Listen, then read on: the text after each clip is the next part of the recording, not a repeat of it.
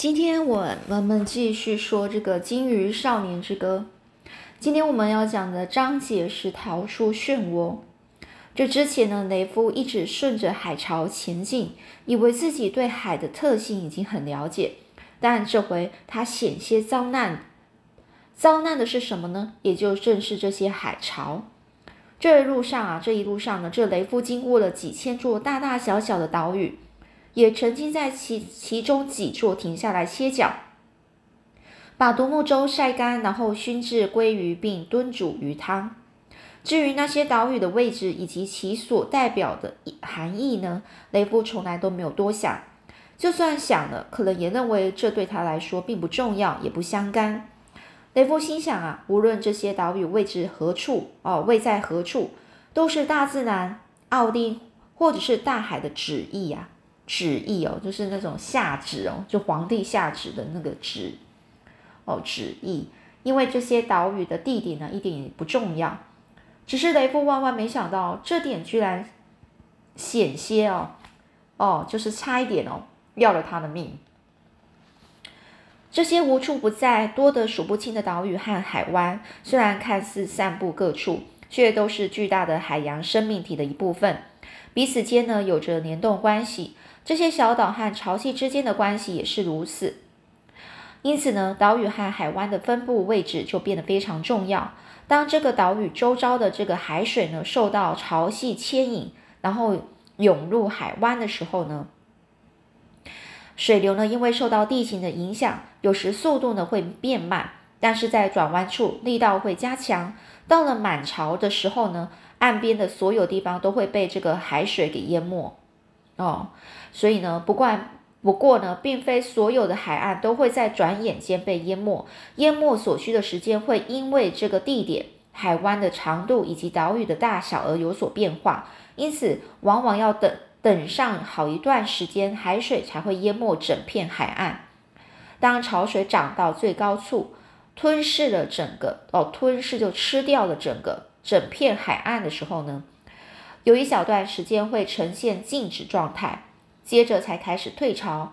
退潮时，海水就会再度往海湾外流动。这时呢，岛屿和海湾的位置就非常重要了。在大多数的地区，潮水只会往这个海湾外处流，因此呢，雷夫只要停泊在海岸休息，横渡水流，或是顺着水流滑行就可以了。但有时呢，从海湾涌出的潮水。会比海峡里的水流还要快，也就是说呢，海湾它突然出现的些潮水呢，会比海峡里的水还流得更快。因此呢，这两股水流啊，这两两边的水流汇合的时候，就会接连拐弯哦，而且力道会越来越强，不久就开始打转。之后呢，当涌入的潮水越来越多，就会发展成一个有如怪兽般这种巨大、快速、不断的向下旋转的那种可怕漩涡。如果海潮涨得很快，海水量比平常多，这类的漩涡可能会变得非常巨大，把附近的东西通通吸进去，让它们不断下沉，并无情地将它们给吞噬。但当时啊，雷夫并不懂这些，他正躺在独木舟里，然后呢，枕着那那卷毛毯睡得很熟。由于雷夫发现他睡觉时那些渡鸦会变得大胆，甚至试图进入毛毯里，于是他将这个装备也包在毛毯中哦，卷起来，再用绳子给绑紧，并且用熏鱼哦哦，就是并且把这个呃熏鱼呢放在身边呢，用一只手给护着。尽管如此呢，有时候渡鸦们还是会肆无忌惮的啄食他呃这个手臂旁的鱼肉。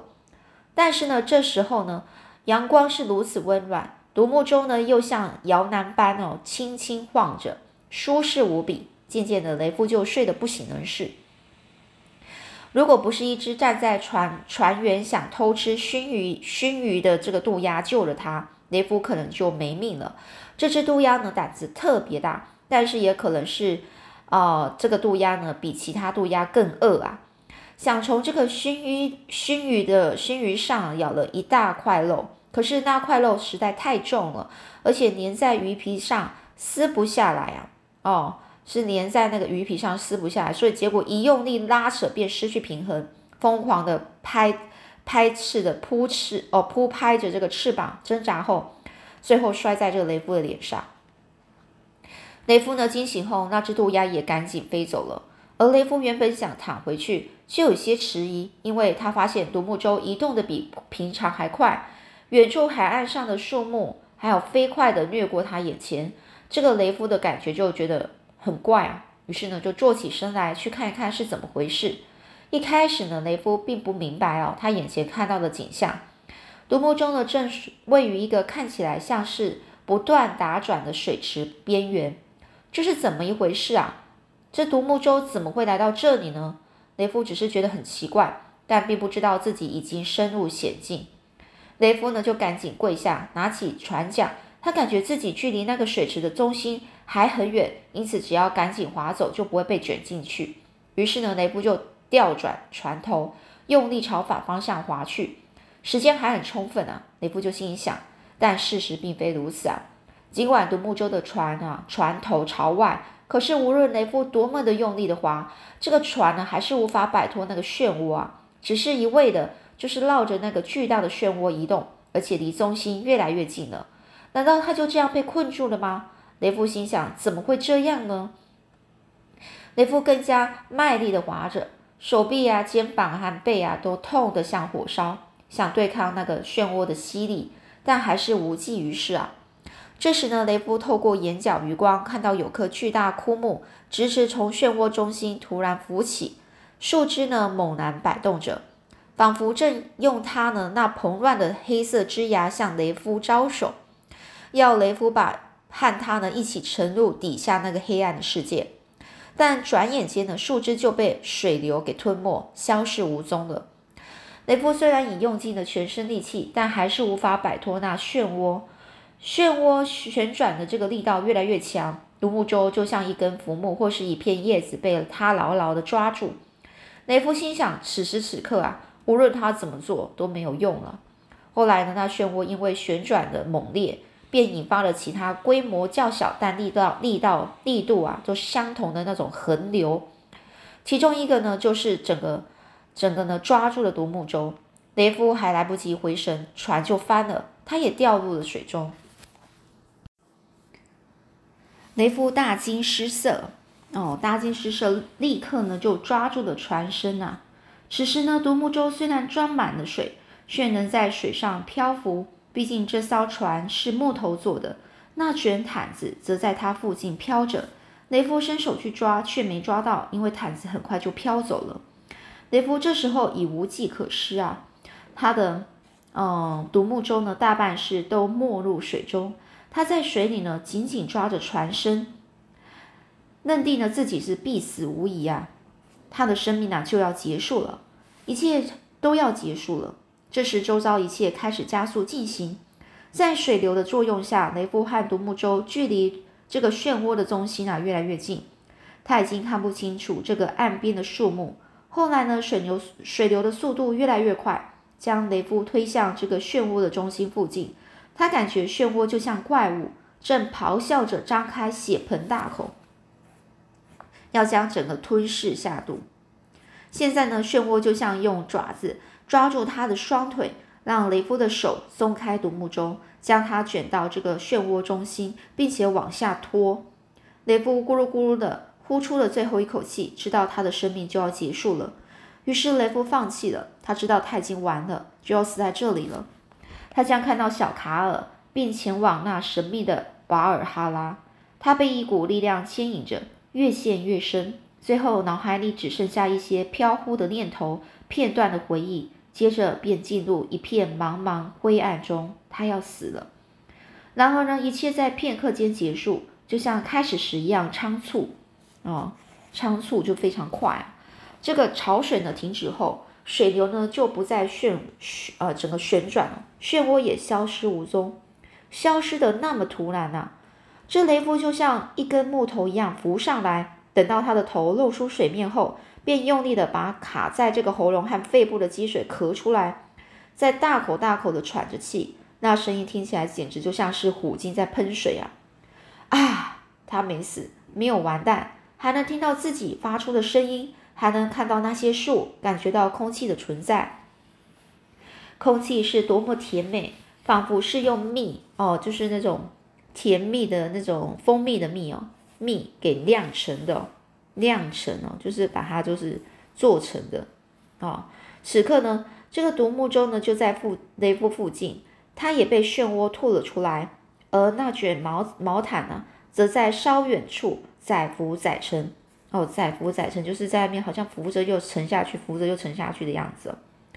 独木舟里虽然都装满了水，但正面朝上。雷夫能找到绑在这个船头的缆绳之后，使出九牛二虎之力，哦，拉着这个独木舟游到毯子所在之处，把那湿漉漉的毛这毛毯呢塞进了装满海水的独木独木舟里，再用牙齿呢咬住这个缆绳。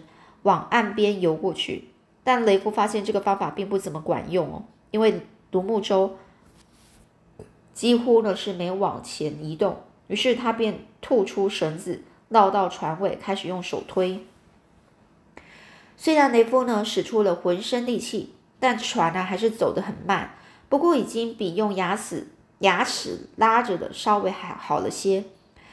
雷夫呢，蹬着腿推着船，然后努力朝岸边游去，却感觉海岸离他如此的遥远，似乎永远也都到也到不了。他就一边游啊，一边试着找到自己的节奏，前进踢腿，前进踢腿。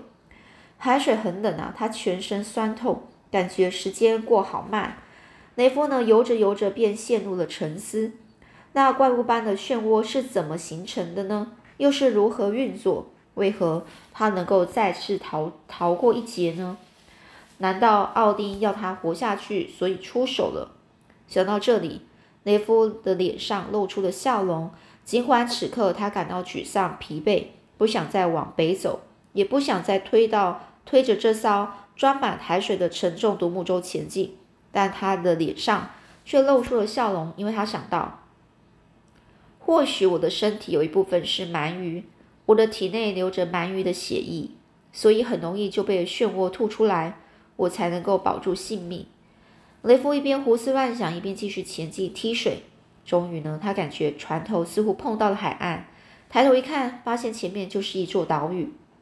雷夫把脚往下一伸，脚掌就触到触到了海底，而且水深也直到水深直到他的腰部。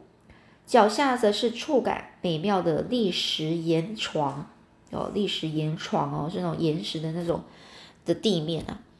这个雷夫呢，站起身来，把这个独木舟推到这个砾石沿岸上，将这个船身翻过来，把水倒掉，然后又把他之前绑在船头，哦，幸好他这么做的，哦，就是说他之前绑在船头的那只备用的桨哎，给解开，把桨呢放在岩石上晾干。再把毯子摊开，那毯子也能晾干。一切就绪后，雷夫就开始清点他的损损失啊。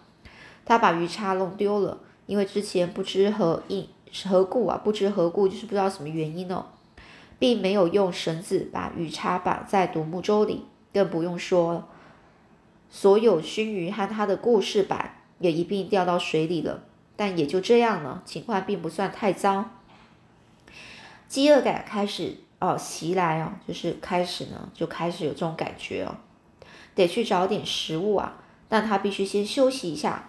为了把这个独木舟推到岸边啊，雷夫已经用尽全身最后一丝力气。